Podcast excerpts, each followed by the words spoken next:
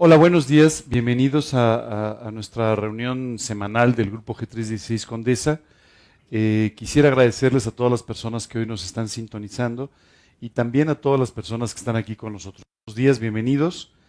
Y eh, el día de hoy tenemos un estudio, eh, les voy a decir de una vez el título, porque si alguno de ustedes cree que este tema pues, no, no es importante, pues puede, puede irse a desayunar aquí al lado, no pasa nada. Vamos a hablar de las aflicciones de los creyentes. Entonces, pero no se preocupen, si ninguno de ustedes tiene ninguna aflicción, pues ahí está. El restaurante aquí a un ladito lo pueden hacer, nuestros amigos en casa pueden sentarse a desayunar.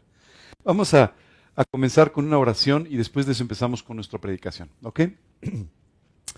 Señor, queremos darte muchas gracias por este día y también gracias por la oportunidad, Señor, de poder aprender a través de tu palabra.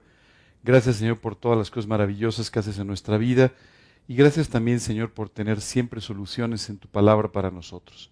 Te pedimos que hoy derrames tu gracia sobre nuestras vidas y que podamos aprender de ti. En el nombre de Cristo Jesús. Amén. Bueno, pues nuestra predicación de hoy eh, justamente va a hablar de las aflicciones que tenemos a veces los creyentes. Eh, es, eh, vamos a hablar esta semana y también un poco la próxima semana sobre este tema basándonos en la segunda epístola a los Corintios, una carta que Pablo les escribió a los Corintios y en la que habla de sus propias aflicciones. Antes de empezar, me gustaría preguntarte si tú consideras que Pablo era una persona espiritual. Yo creo que sí, ¿verdad? ¿Ustedes creen que era una persona entregada a Cristo? ¿Ustedes creen que era una persona eh, libre de aflicciones?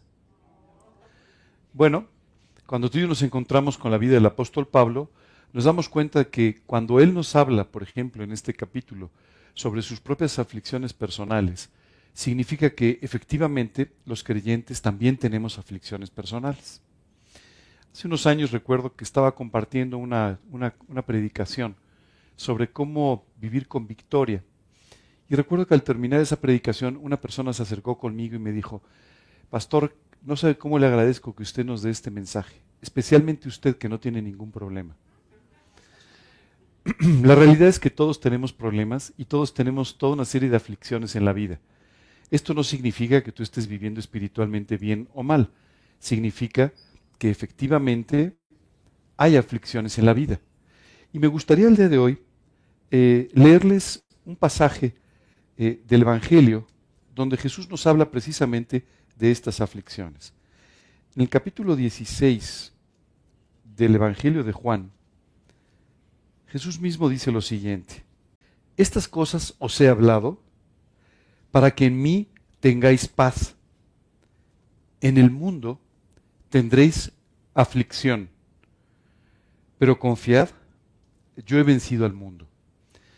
A veces, en forma errónea, se interpreta el hecho de que aquí Jesús está diciendo que si tú vives en el mundo, vas a tener aflicciones. No, no, no. Vivimos en el mundo. Vivimos en medio de este mundo. Tú y yo podemos vivir con una gran entrega espiritual. Podemos vivir con un corazón realmente entregado al Señor Jesucristo, pero vivimos en medio de este mundo. Y vivir en medio de este mundo produce ciertas aflicciones. ¿Aflicciones de qué tipo? Bueno, tú y yo lo sabemos. Todos nosotros tenemos aflicciones eh, con respecto a nuestra familia, ¿no? Un hijo enfermo, un esposo eh, eh, con problemas, una esposa que pasa por una situación delicada. Tenemos aflicciones a veces económicas, ¿no? problemas a veces, ya sabes, el negocio no fue bien, el trabajo se perdió. A veces aflicciones por causa del propio Evangelio. Oye, hablé de Cristo y estas personas no solamente no estuvieron de acuerdo, sino que incluso me rechazaron. Y hay toda una serie de aflicciones que tú y yo pasamos en la vida y que son normales para cualquier persona que vive en este mundo. Si hay alguien que te dice yo no tengo ninguna aflicción, seguramente es que te está hablando desde el cielo. Porque en este mundo Jesús dijo, vamos a tener aflicciones. Y si Jesús lo afirmó, pues es porque sí vamos a tener aflicciones. A veces estas aflicciones son producto de nuestras enfermedades. Hay veces que tú y yo estamos afligidos porque nos sentimos mal. Y es algo normal. Hay veces que tú y yo simplemente tenemos ciertas aflicciones porque la vida ha ido trayendo pérdidas. Porque hemos perdido un ser querido. Porque hemos perdido a una persona cercana. porque hemos ido perdiendo nuestra capacidad, hemos ido perdiendo nuestra autonomía. Esto pasa mucho con la edad. En los últimos meses, eh, mi familia, mi esposa y yo, hemos, hemos sufrido diferentes pérdidas de personas muy cercanas, primos, hermanos, personas realmente muy cercanas. Y por supuesto que estas cosas producen cierto nivel de aflicción en nuestras vidas. Oye, pero tenemos la esperanza de la vida, de la vida eterna, gracias a Dios. Por eso Jesús decía, confiad, yo he vencido al mundo. En el mundo tendréis aflicción, pero Jesús nos da la victoria por medio de Él para que tú y yo podamos vivir no libres de aflicciones, pero con victoria sobre nuestras aflicciones en medio de este mundo que efectivamente nos aflige una vez y otra. Ahora, la verdad es que muchas veces eh, no entendemos el verdadero tamaño de la aflicción. El libro de Proverbios dice lo siguiente, la congoja o la aflicción profunda del, eh, del corazón del hombre lo abate. Uno de los efectos de la aflicción es que te desgasta emocionalmente. ¿Nunca te ha pasado que estás en medio de una situación complicada y esto emocionalmente te agota? Y llegas al final del día y dices, la verdad es que no hice gran cosa el día de hoy y estoy como si hubiera corrido una carrera de 40 kilómetros. No sé por qué estoy tan agotado. Dice la Biblia que la congoja nos abate y nos cansa, nos agota literalmente. Y esto en realidad a veces es un segundo problema que traen en sí mismas las aflicciones. Las aflicciones nos agotan, nos cargan emocionalmente. Y tú y yo tenemos que aprender cómo vivir en un mundo que efectivamente nos produce ese tipo de aflicciones. Ahora, hay aflicciones que son normales en la vida y que tenemos, y aflicciones que tú y yo nos imponemos. Por ejemplo, perdón, muchas veces tenemos ciertas aflicciones por cuestiones económicas. La primera pregunta que tú y yo nos tenemos que hacer es, ¿y necesito todo lo que quiero? ¿O en realidad yo mismo me estoy provocando esa aflicción por desear más de aquello que necesito? estas preguntas son importantes porque muchas veces las aflicciones no son naturales, sino son autoimpuestas por nuestra conducta, por nuestra actitud, por nuestros deseos. Empezamos a obligarnos a nosotros mismos a tener, a alcanzar, a hacer ciertas cosas y eso nos produce cierto nivel de aflicción. Hace un tiempo escuché eh, un ejemplo que me gustó mucho, el de un, un excursionista. ¿Alguno de ustedes ha hecho esto alguna vez en su vida? una excursión, ya sabes, una mochila y una excursión y caminas y caminas por el bosque, a veces varios días, a veces. Me llamó mucho la atención cómo es que preparaba su mochila este hombre. Él decía, lo primero que hago es saco las cosas que creo que voy a necesitar y las pongo todas sobre la cama. Después me decido a quitar la mitad. Tengo que elegir qué cosas tengo que quitar para que quede solamente la mitad. Y ya que llegué a la mitad, vuelvo a quitar otra vez la mitad y eso es lo que pongo en la mochila. Cuando yo escuchaba este ejemplo pensaba, qué buen ejemplo para nuestra vida. Te invito a que cuando llegues hoy a tu casa pongas sobre la cama todo lo que creas que necesitas. Dinero, reconocimiento, cosas materiales. Pon todo lo que tú quieras sobre la cama. Y te invito a que quites la mitad. Ya que lo hayas hecho, te invito a que quites otra vez la mitad. Y sabes que es increíble, todavía sobrará. Porque parte del problema que tú y yo tenemos es que nos afligimos por cosas que no necesitamos. Nos imponemos necesidades que no tenemos. Y nos obligamos a tener, a tener cosas o a tener eh, satisfacciones o a tener placeres que no necesitamos en realidad. Y estas cosas nos causan una aflicción. Entonces muchas veces tú y yo nos estamos autoinfligiendo ciertas aflicciones que no tendríamos que tener en la vida. Recuerdo hace un tiempo que hablaba con unos jóvenes que estaban muy, muy preocupados y afligidos porque no tenían ciertas cosas que ellos creían que necesitaban. Cuando tú los escuchabas hablar decías, pero por supuesto que no necesitas nada de eso. Por supuesto que lo que tú me estás diciendo son lujos que, que nadie necesita. Pero ellos estaban convencidos de que necesitaban eso. Si no, no podían ser felices en la vida. Muchas veces tú y yo nos autoinfligimos todas estas eh, eh, eh, aflicciones, todas estas lamentaciones en nuestra vida.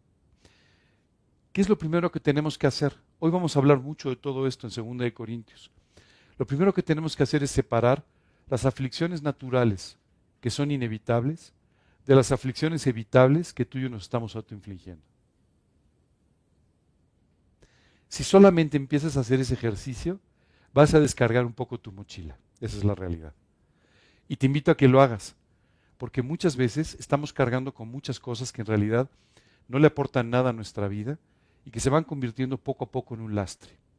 Este expedicionista del que te hablo sabía muy claro que si él ponía un kilo más en su mochila, ese kilo se iba a convertir en 100 kilos cuando pasaban dos o tres días caminando. Imagínate el agotamiento, cada kilo pesa mucho más. No sé si te has dado cuenta de esto.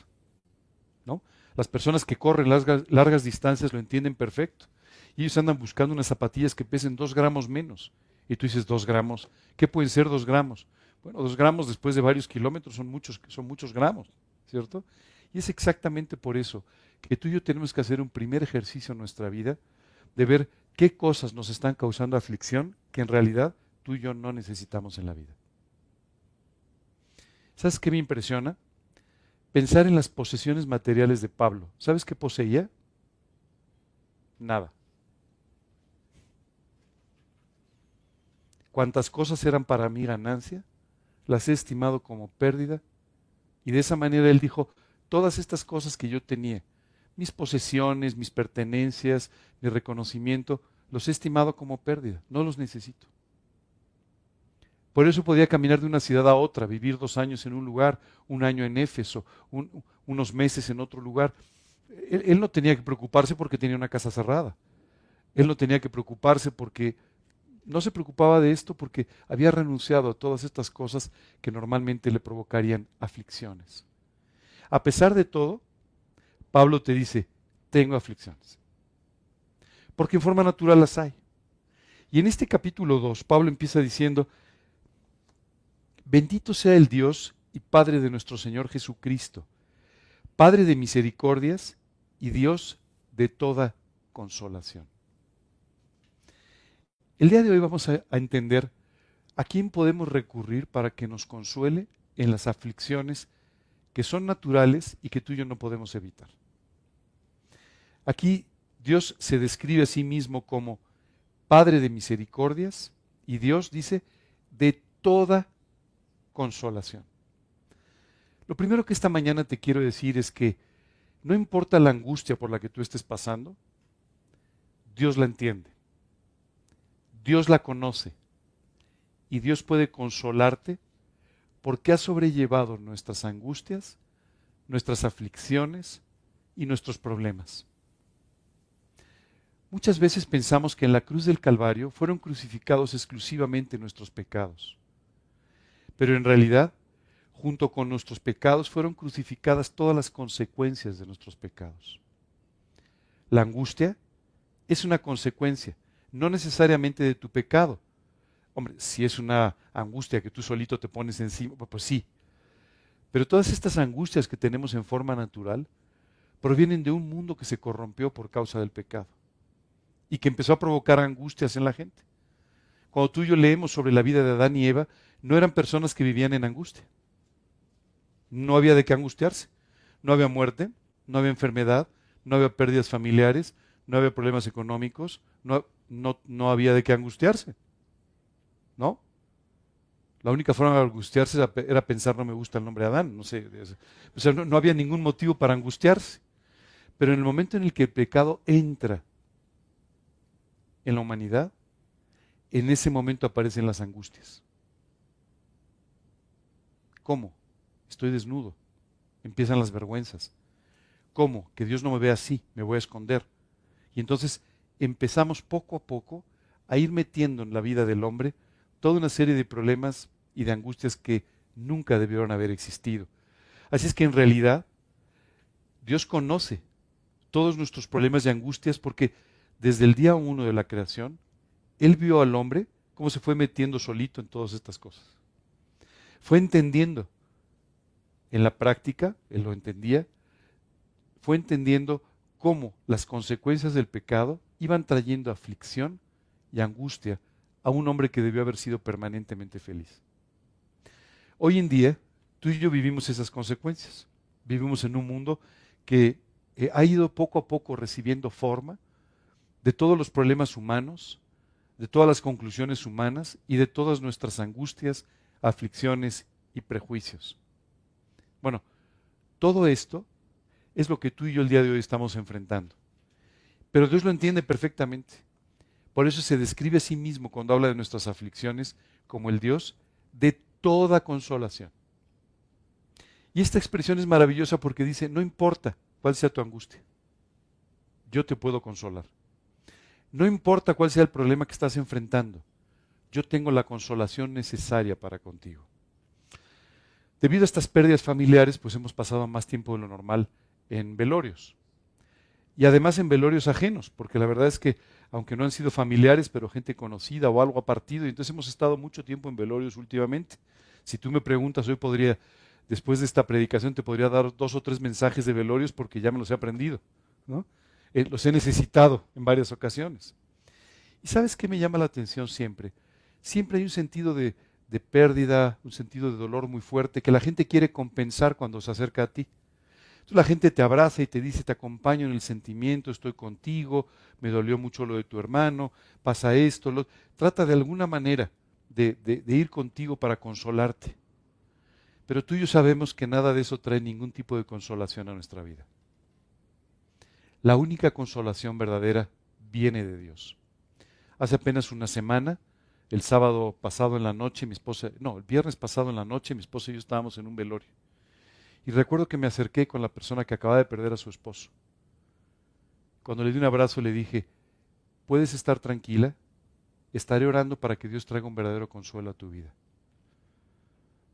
No sabes la sorpresa y la alegría que en medio de toda esta tristeza se le pudo ver como una expresión en el rostro. Porque tú y yo sabemos que el consuelo no puede venir de nadie más. Pero dice aquí Dios, yo sí soy el Dios de toda tu consolación. Yo sí te consuelo. Yo sí sé lo que te duele. Te recuerdo que una vez estaba con un problema de salud, estaba en el hospital y tenía un fuerte dolor. Me estaban inyectando, eh, ya sabes, analgésicos y eso, pero tenía un fuerte dolor. Entonces una persona se acercó y me dijo, pero no te duele mucho, ¿no? Le dije, mira, no, tú no sabes cuánto me duele porque solo lo puedes saber al que le duele. Y esto es lo que nos pasa en las aflicciones. Solo tú sabes lo que te duele y cuánto te duele. Pero te tengo una buena noticia. Dios sí sabe cuánto te duele y sí sabe lo que te duele. Por eso Él puede traer una verdadera consolación a tu vida. Y quiero contarte que además Él sí sabe de cuestiones familiares. Él sí sabe de cuestiones matrimoniales. Él sí sabe de negocios. Él sí sabe de finanzas.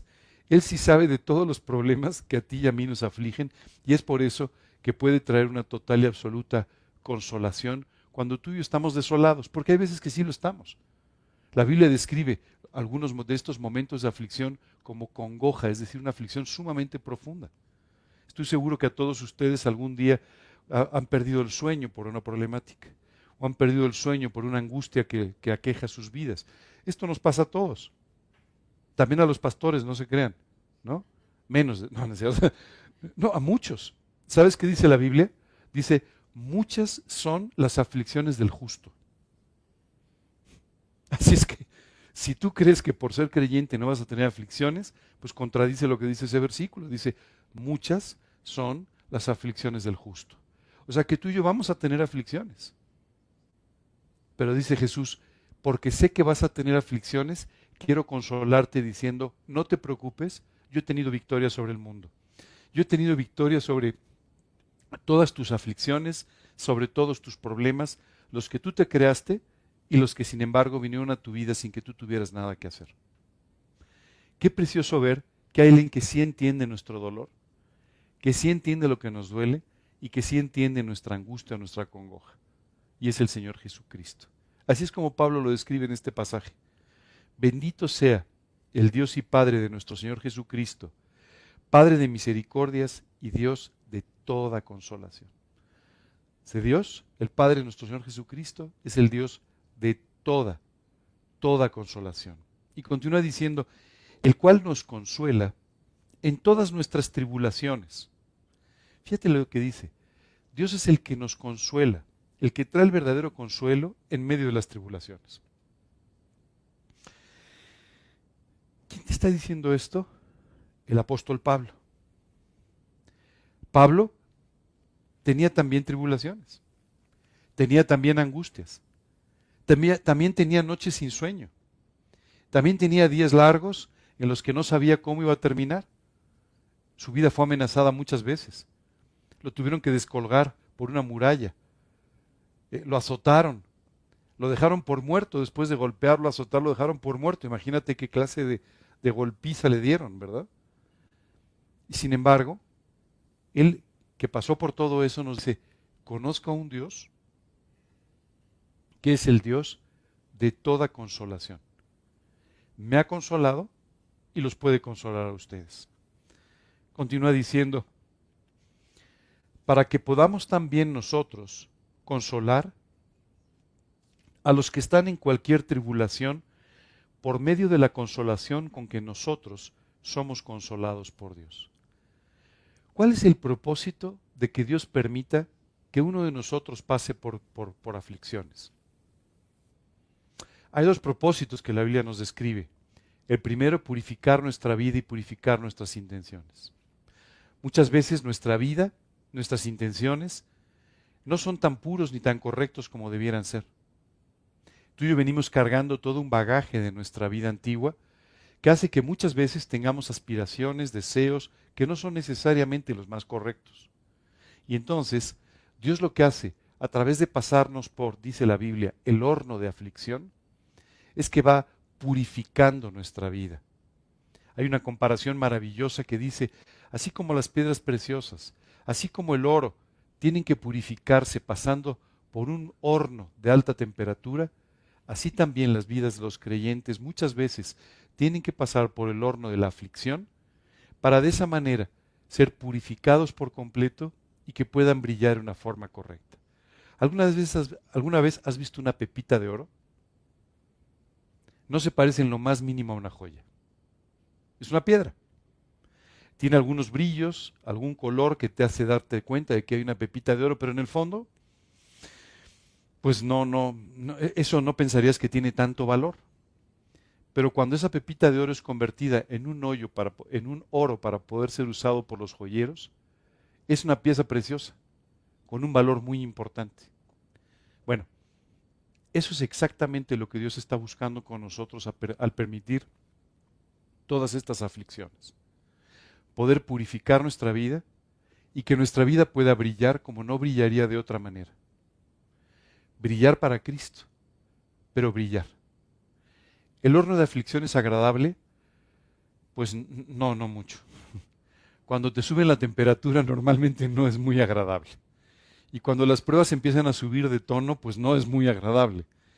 Y cuando las cosas se empiezan a poner más difíciles, no es muy agradable. A ti y a mí nos encantaría que toda la vida fuera tersa, siempre así como de bajada, ¿no? O sea, este, sin que tuviésemos que hacer ningún esfuerzo, sin que nos cansara, sin que tuviéramos mayor problema.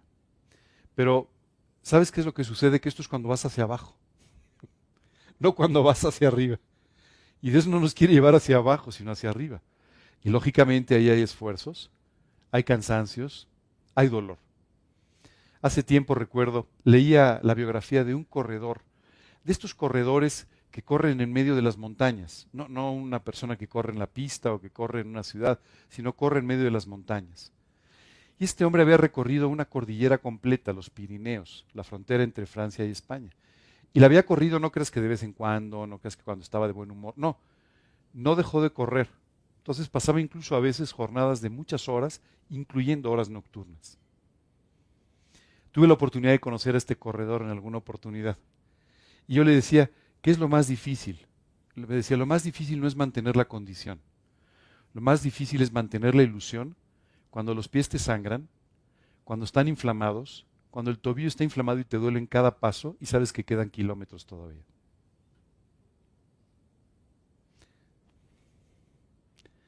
Bueno, bienvenidos al horno de aflicción. Eso es lo que nos sucede.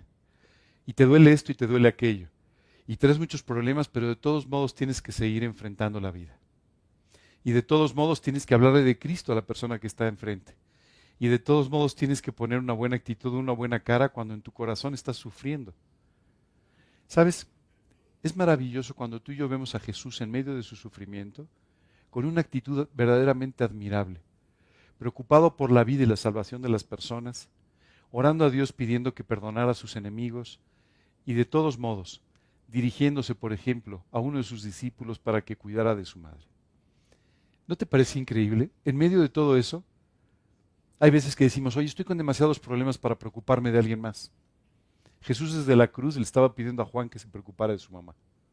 ¿No te parece increíble? Esto es lo que proviene de poder estar descansado y consolado aún en medio de las aflicciones. Por eso, Jesús puede entender perfectamente cuáles son tus aflicciones. Y hoy viene a decirte, soy el Dios de toda consolación. Y si estoy permitiendo esto es porque al pasarte por el horno de la aflicción, estoy haciendo que tu vida se purifique, se limpie y brille para mi gloria mucho más que antes. Hay un segundo propósito con respecto a las aflicciones. Ese segundo propósito es que tú puedas consolar a aquellos que necesitan consolación, consuelo, con el mismo tipo de consuelo con el que tú fuiste consolado por Dios. Muchas veces los creyentes tenemos una actitud distinta. Y entonces tenemos toda una lista de las cosas que, que se tienen que hacer.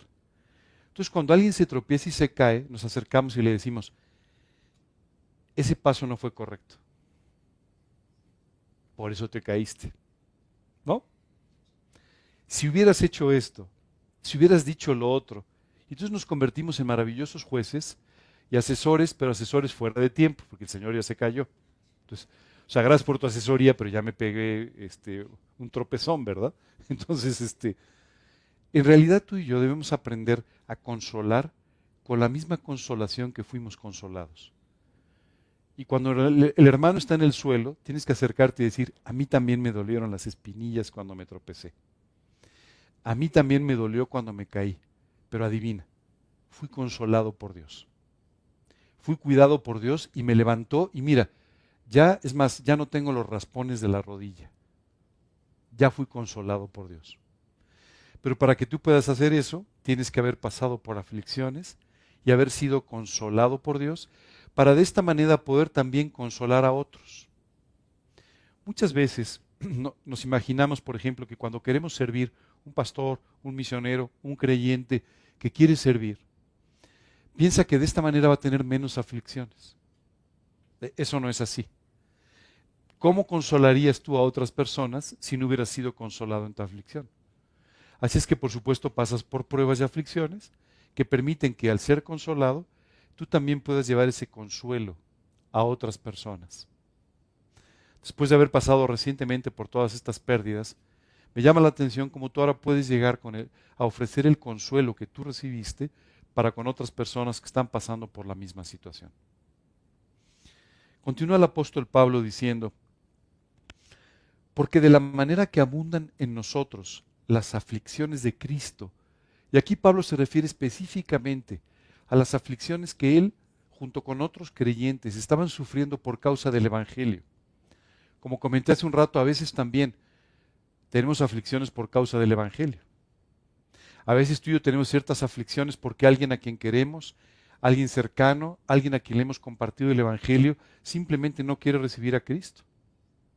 O tú y yo sabemos que la persona no ha recibido a Cristo, pero está llevando una vida con una apariencia religiosa que le permite pensar que sí cuando no, y esto te produce cierto nivel de aflicción.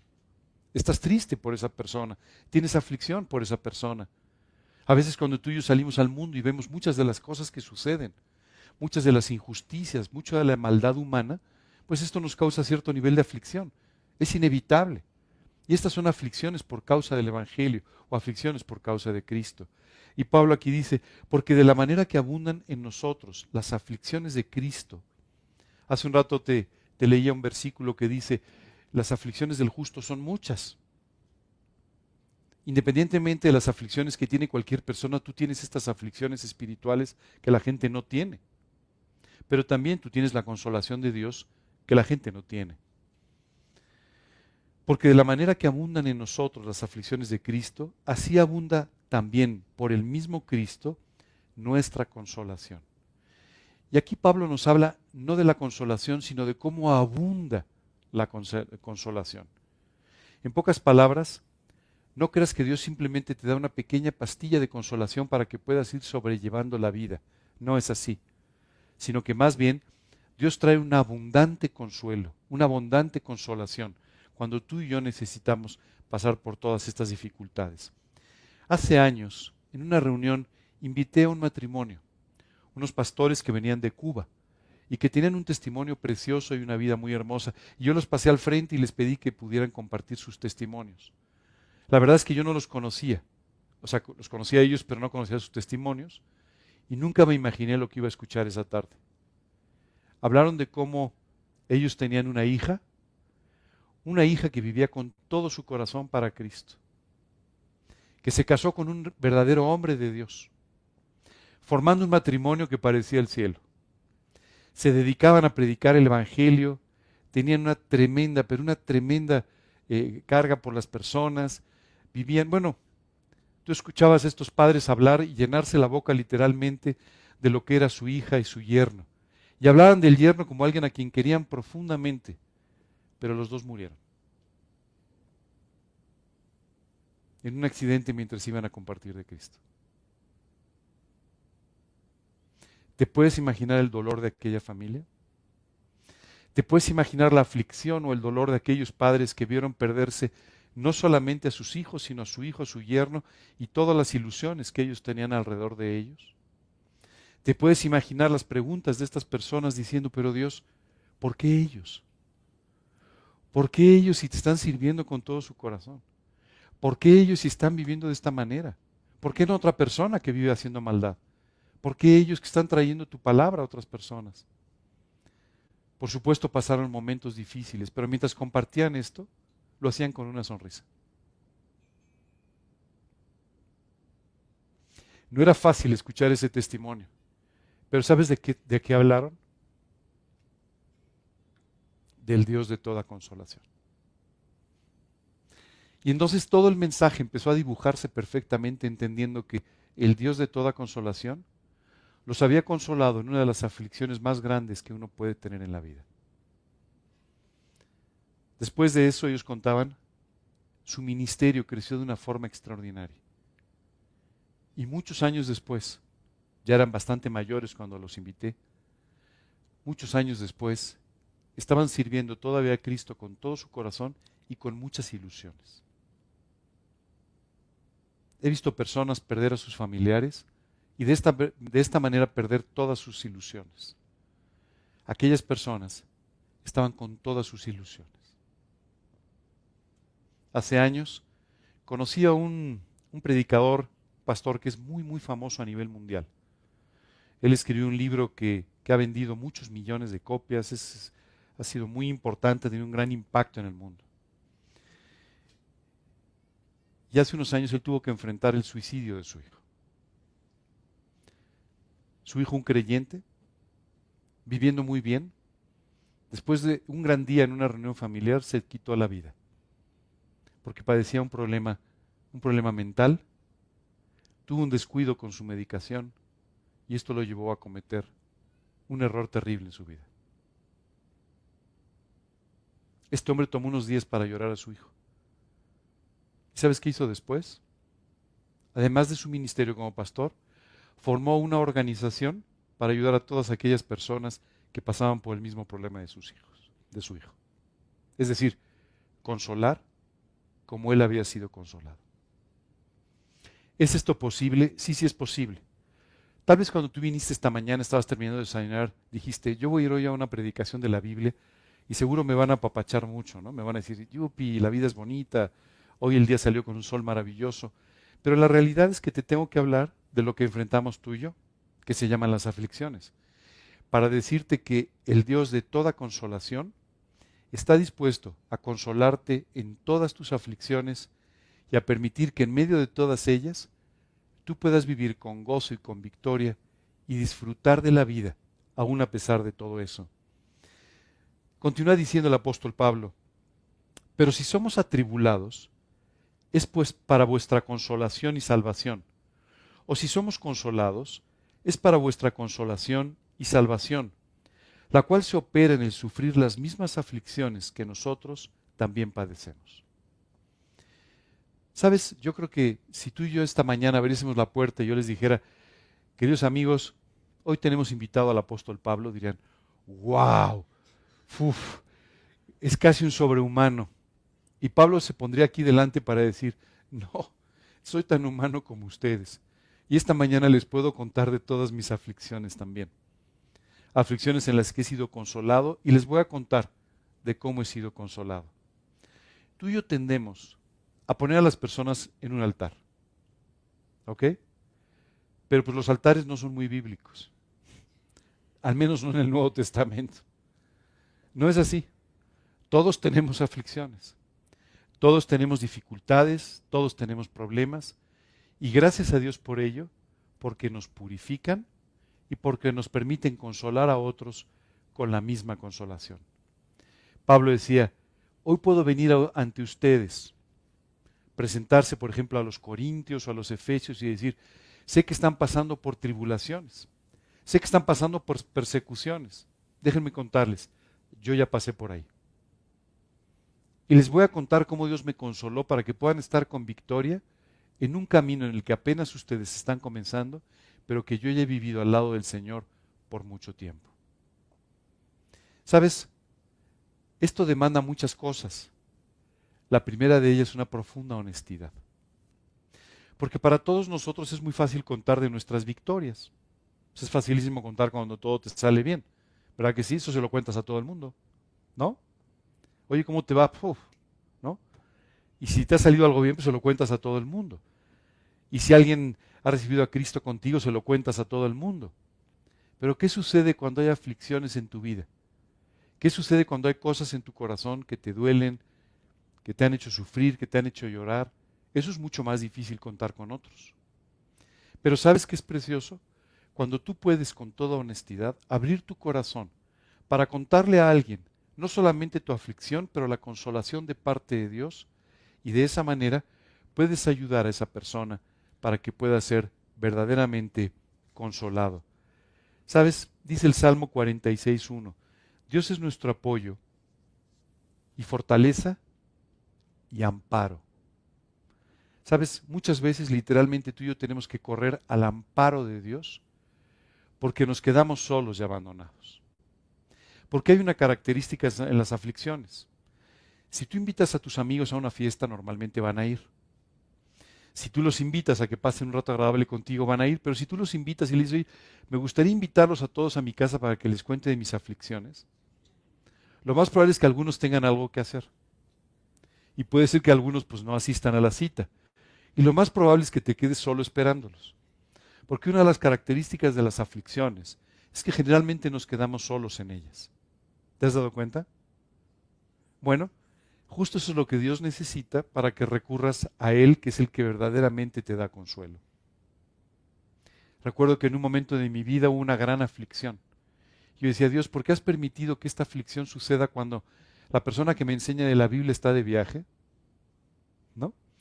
Cuando personas que están cercanas conmigo no están y algunos no han aceptado mi invitación. Claro, la primera idea siempre es qué ingratitud cómo se fue de vacaciones mi maestro de la Biblia justo cuando me pasó esto, ¿no? Claro, el que sabía, ¿no? Que me iba a pasar, pero, pero inmediatamente te das cuenta de que no tiene nada que ver con los seres humanos.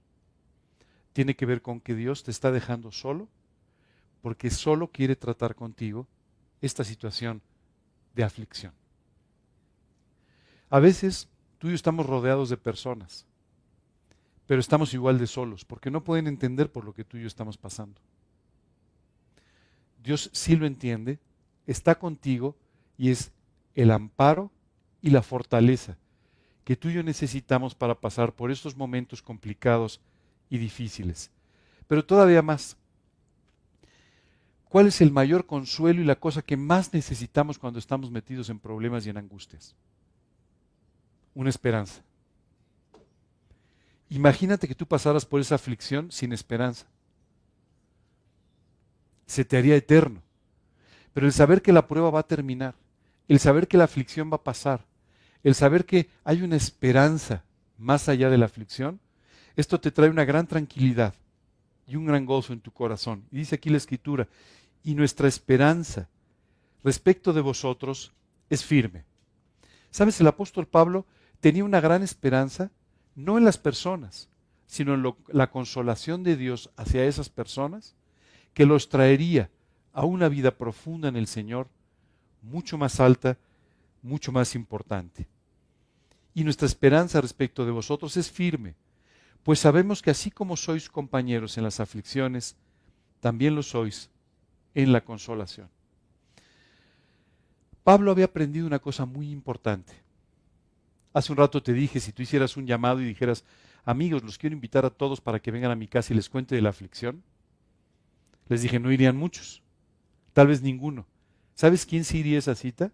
Pablo.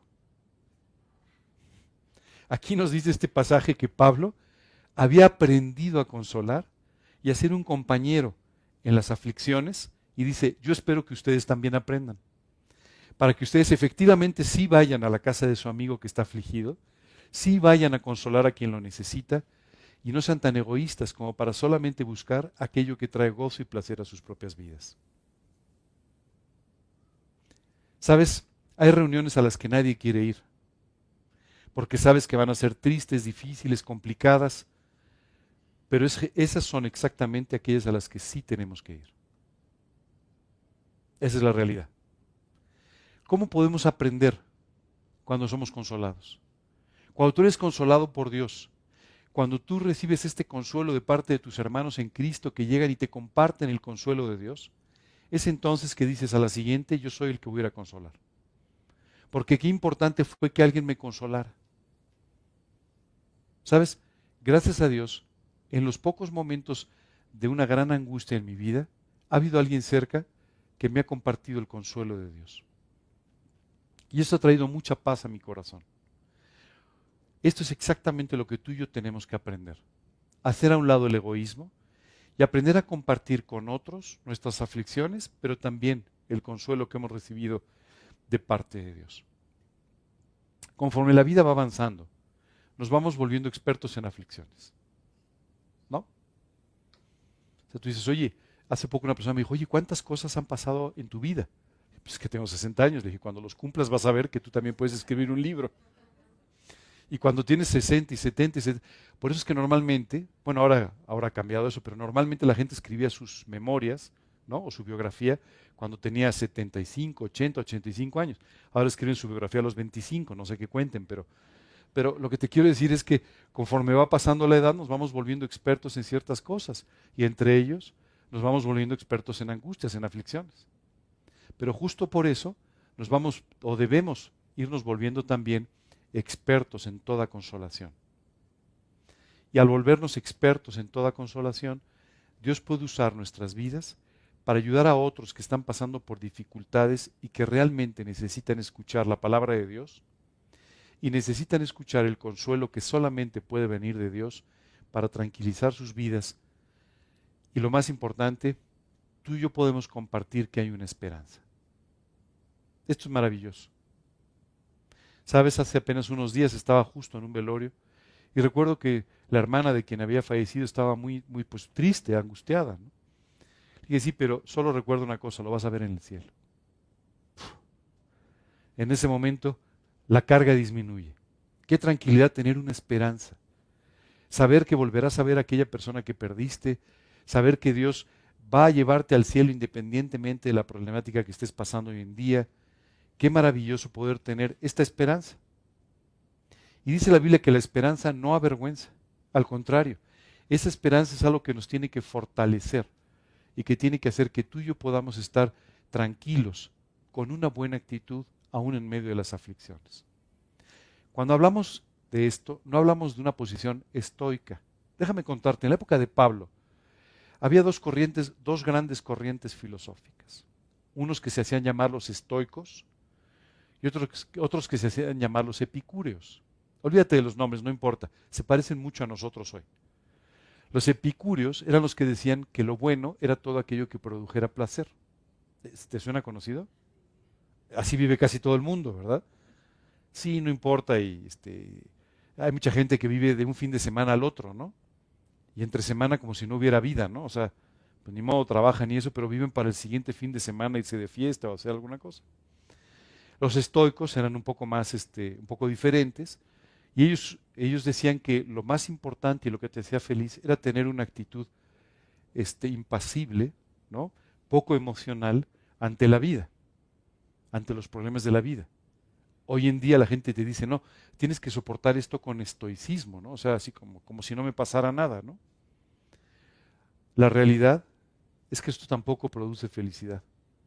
Lo que produce tranquilidad y gozo es tener una esperanza. Hoy tú y yo compartimos esta esperanza, la esperanza de la vida eterna. Y esto nos trae una tremenda tranquilidad en el corazón. Me gustaría detenerme aquí antes de continuar con, nuestro, con la explicación de nuestro pasaje de Segunda de Corintios para preguntarte si verdaderamente tienes esta esperanza. No una esperanza basada en tus propias opiniones o no una esperanza basada en tus emociones, sino si tienes una esperanza basada en la palabra de Dios sobre tu eternidad y sobre tu vida en la tierra.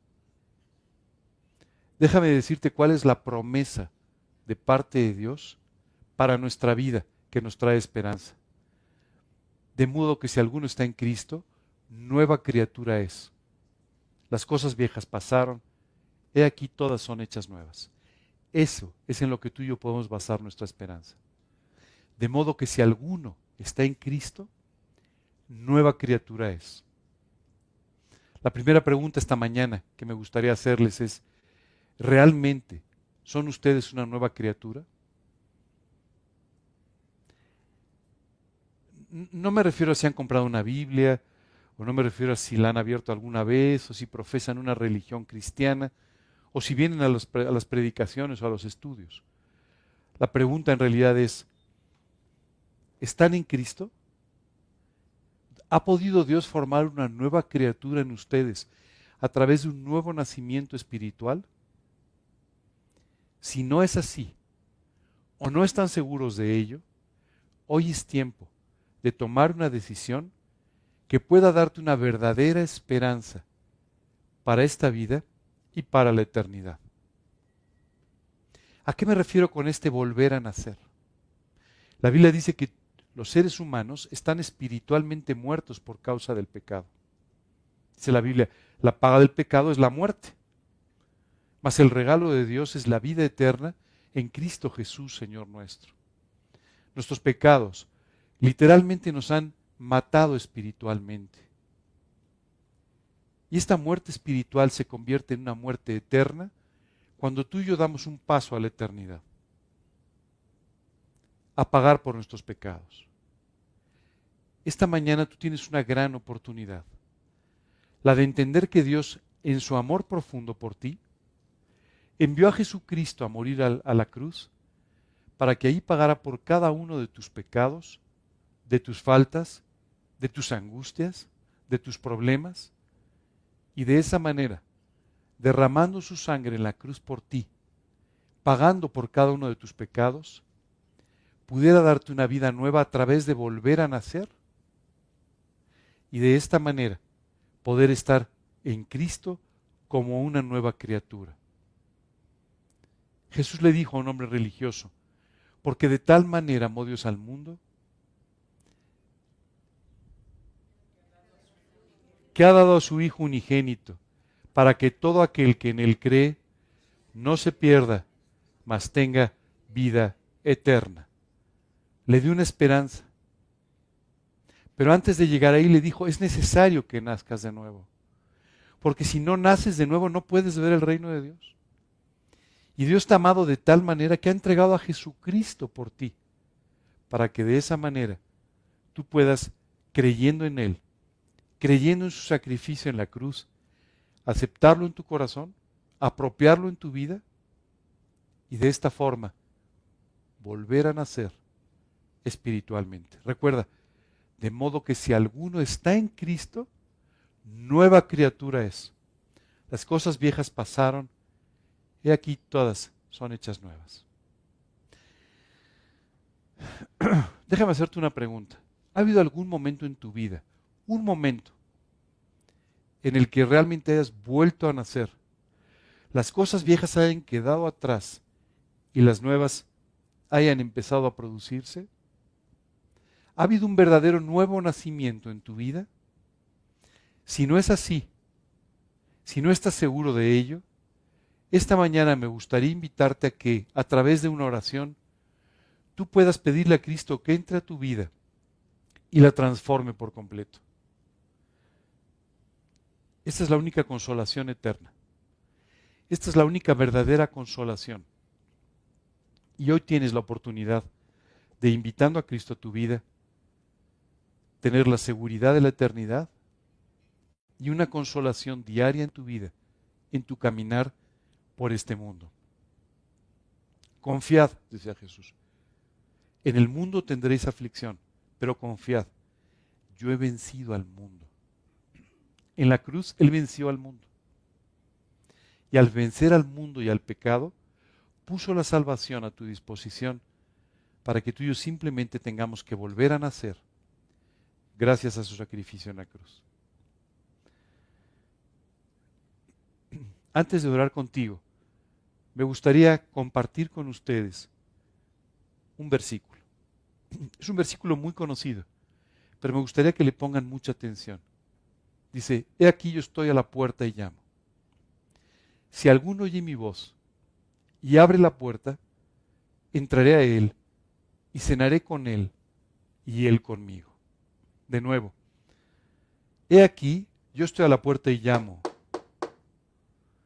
Si alguno oye mi voz, su palabra, y abre la puerta, entraré a él y cenaré con él y él conmigo. Un nuevo nacimiento, una nueva criatura, una nueva relación personal con Dios, íntima y profunda, que transforma tu vida y tu eternidad. No, no, no me queda más que orar contigo e invitarte a que sigas esta oración para invitar a Cristo a tu vida. Por favor, cerremos nuestros ojos por un instante, inclinemos nuestro rostro y vamos a orar de esta manera. Y en la segunda parte de la oración vamos a pedirle a Dios que traiga una verdadera consolación definitiva a nuestra vida, que pueda de esta manera llevarnos a gozarnos junto con Él. Por favor, cerremos nuestros ojos, inclinemos nuestro rostro y vamos a orar a Dios. Señor, hoy quiero darte muchas gracias por el profundo amor que tienes por mí. Gracias por amarme. Gracias por cuidar de mi vida hasta hoy. Te pido que me perdones por cada uno de los pecados que he cometido en mi vida. Perdóname, Señor, y límpiame de toda mi maldad.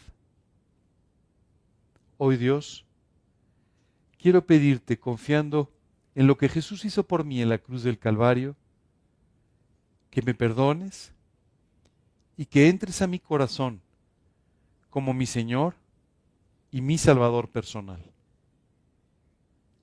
Te lo pido confiando únicamente en lo que Jesucristo hizo por mí en la cruz. En su nombre y para su gloria. Amén.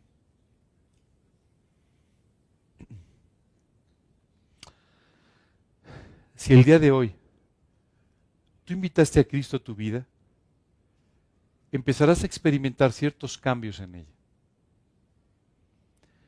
¿Has visto algún día el nacimiento de un bebé? La casa nunca es igual cuando nace un bebé. No hay forma, ¿no? Empiezan a escucharse los quejidos del niño y este cuando llora porque tiene hambre y empieza a escucharse cuando está contento y toda la vida empieza a girar eh, eh, nació un niño, ¿cierto? Y esto cambia la vida de la familia, cambia todo a su alrededor.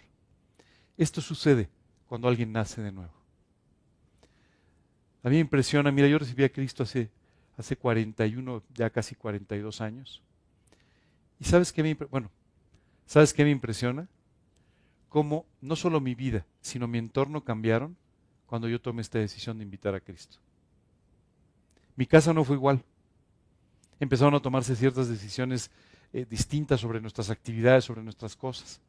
Esto empezó a cambiar, mis amistades empezaron a cambiar, muchas cosas empezaron a cambiar a mi alrededor.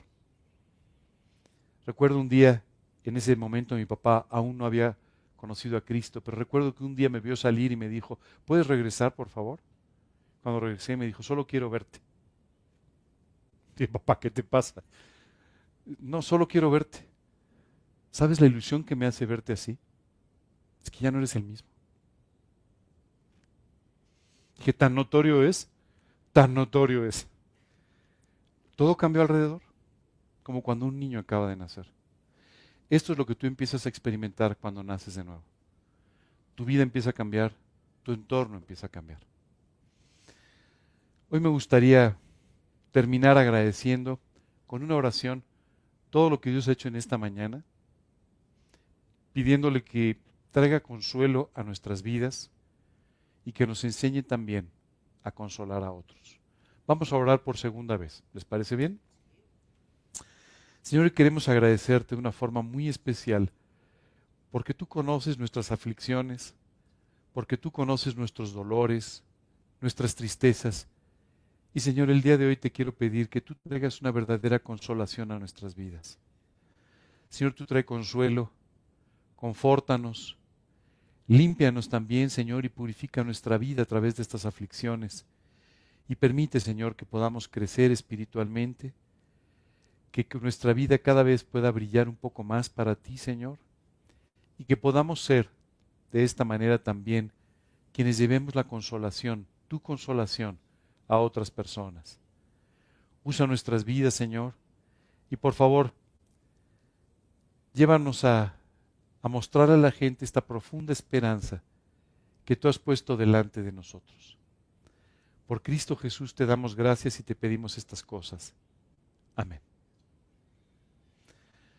El próximo domingo vamos a hablar de la segunda parte de este estudio con los versículos 8 al 11 donde Pablo empieza a hablar sobre las verdaderas tribulaciones y aflicciones por las que estaba pasando él y está ayudando a la iglesia para que entienda las tribulaciones que a veces tú y yo también tenemos que pasar.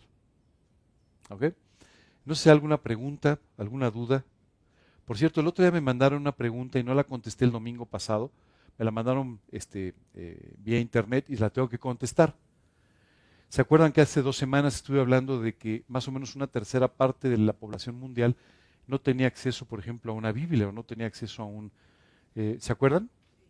Bueno, entonces una persona me escribió y me dijo, oye, pero ¿cómo puede ser si, si entonces esas personas cómo escuchan de Cristo? ¿Cómo una persona puede salvarse o no si no tiene acceso?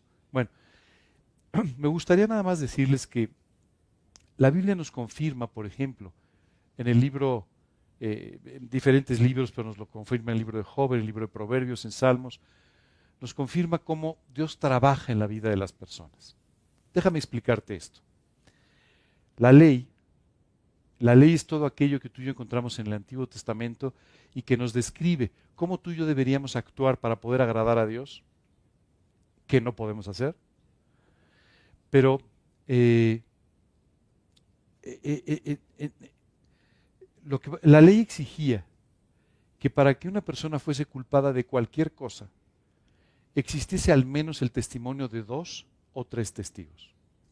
O sea, si alguien llegaba con un juez en Israel y decían, oye, fíjate que asaltaron mi casa, o fíjate que me hicieron esto, el juez decía, a ver, tráeme dos o tres testigos, ¿no? En contra de la persona que tú dices que hizo eso. Si no hay testigos, pues no, no, no, no puedo aceptarlo. Bueno, justamente Dios nos dice, que siempre enviará, dice así literalmente, algún elocuente mediador que podrá presentar al hombre su necesidad. Y dice que esto hará Dios al menos dos y tres veces con el hombre, para así cumplir con los dos o tres testigos necesarios para que tú y yo, en caso de no recibir a Cristo, algún día podamos ser juzgados en la eternidad. Oye, pero ¿cómo Dios hace esto? En cada caso de una manera diferente. ¿Te has dado cuenta que hay veces que tú no le hablaste de Cristo a la persona que estaba sentado en el, en el, escritorio de al lado en tu trabajo? Recuerdo una vez una persona que contaba que había llegado un día muy contento a su trabajo. Entonces se acercó con su compañero del escritorio de al lado y le dijo, ¿qué crees? Este fin de semana fue maravilloso vengo sumamente contento. Fíjate que fui a una reunión me hablaron de Cristo y invité a Cristo a mi vida. Su compañero abrió un cajón, sacó una Biblia y le dijo, puedo entenderte porque yo soy cristiano. Y le dijo, tengo varios meses escuchando de Cristo. Pero al ver, que tú veías muy bien, que tú vivías muy bien, y que aparentemente no eras cristiano, pensé que no era necesario Cristo. Por tu culpa tardé varios meses más en convertirme.